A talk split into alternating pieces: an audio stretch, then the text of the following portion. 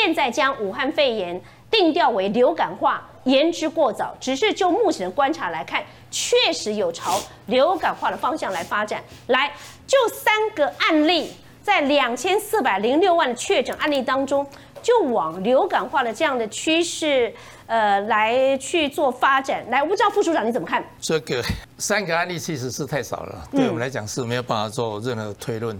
不过六七个月前，我们其实已经开始，呃，我说我说我了，不是我们哈，我就开始讲说这个病毒是人工合成的，而不是自然界产生的。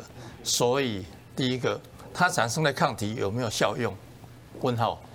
那后来经过他们中国自己三个月前发表的文章，也是这样认为，三分之一受感染者到最后。抗体在几个月之后就不见了。那也有其他的作者，他也发表说，呃，这个抗体是对第二次不同菌株的感染是无效的。所以换句话说，你第一个找不到药，第二个找不到疫苗，因为你它到现在为止已经突变了八十几次。你要用用哪株来当做疫苗？你做出来的疫苗对其他的菌株有效吗？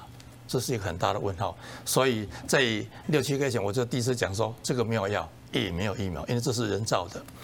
自然界的病毒绝对不是这样子，自然被产生的病毒，它到最后都会跟人和平相处，麻疹也好，等等的都是一样，流感也是一样，它的毒性会越来越小，感染力可能会越来越大，但致死率非常小，所以它有办法跟人和平相处。而这个看起来它的致死率还算很高啊，百分之五到六。啊，所以要它让它变成说流感化，第一个我不太相信。英国第一次就认为说它可能会有造成集团免疫 （herd immunity），后来证明呢没有。那那个呃，新加坡总理又说这个会流感化，不相信他，结果新加坡搞了一团乱哦。所以这这两个就证明说它不太可能像我们所讲的会真的会流感化。它会走那一条 SARS 一样的道理，就是慢慢无疾而终。也许是明年秋天。嗯哼，明年秋天，你就所谓无疾而终，就是没有了，就不见了。哦，真的？哎，会不见了？对，就自然就不见了，因为大家慢慢的会学乖了。像美国，他也不相信会这样子；巴西更不用讲。哦，俄罗斯是最铁齿的，是到最后都一个一个遭殃。他们说：“哎，只有台湾是对的。”嗯哼。全部好好的隔离，好好的检疫，那然后不要还戴口罩、勤洗手，不要再出去乱跑。嗯嗯。然后这个学乖的不是三个月、两个月学的乖的，大概要半年以上才学得乖。是。所以你到年底之后才说，哎，对了对了对哦。上一次阿扎尔来这边干嘛？来取经的。啊，三四个礼拜前，A I T 的官员就跑去人机找我，跟我聊了一个多钟头。我跟他讲实在话。哦，如果川普总统能够学我们，知道我们在干什么，我相信应该就不至于会这样子。是。这讲完没有？第二礼拜他们宣布阿扎尔要来了。啊哈。他回去一定会跟川普讲的。讲完以后，我相信川普当然会，他们里面内部会做会议，会觉得说，哎，真的台湾可以学，然后再决定去做。我相信他们下去去做的话，至少也要好几个月之后。嗯。做完了以后，严格去要求，应该是明年的事。所以我才会讲说，到了明年夏天到秋天之后，这次病毒会慢慢就不见了，因为大家会以美国是战，马首是瞻，会按照美国都这么做了，我们要跟着他一起做，嗯，啊，跟着就慢慢慢就不见了。怎么不见了？美国现在每一天虽然人数比较舒缓，可是也四五万在成长，怎么不见了呢？他因为现现在还没有采所以我们一直阻可以阻绝病毒于境外吗？可能吗？呃，这是指我国外了。呃，主角于境外之后，我们现在这个 SOP 就做得很好了，应该是延续下去。哦，好好，来，这个张院士老师，美国还这么严重？的确哈，那共和党的提名大会不是昨天才登场吗？咱们防疫措施上面是不是有新的一个改变？那今年也的确不一样哈，倒数计时十一月三号的美国总统大选在倒数当中，今年比较不一样，是因为有疫情在滚动当中。来，张院士老师。我先说，现在排名前三的疫情的大国啊，他们在制度上都有一个共通性。美国还有呢，印度啊，跟巴西啊，他们都属于联邦共和国。什么叫联邦共和国呢？比如说，美国有五十个州，所以它是呢一个联邦政府加上五十个州政府。巴西呢有二十六个这个州，所以说呢，巴西是有一个联邦政府呢跟二十六个地方政府。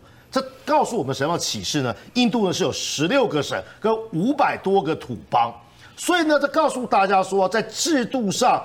对于所谓防疫的防疫的统一政策，他们存在先天上的缺陷。什么叫先天上缺陷？没有办法统一指挥，国中有国。如果再放进啊所谓的政党的这个色彩的话，这是美国最严重的问题。什么意思呢？CDC 的政策。在民主党跟共和党进入到选举年的时候，基本上是不一致的。比如说，加州呢是啊民主党最大的票仓，所以说呢，他刻意啊在防疫政策上呢不愿意跟川普一致，他有他的考量，也有政治上的盘算。所以呢，不论是美国或是印度啊。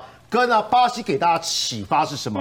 一个强而有力的或一致性的防疫政策，基本上是他们欠缺的。而川普呢，正要告诉大家的地方，倒不是推卸责任啊。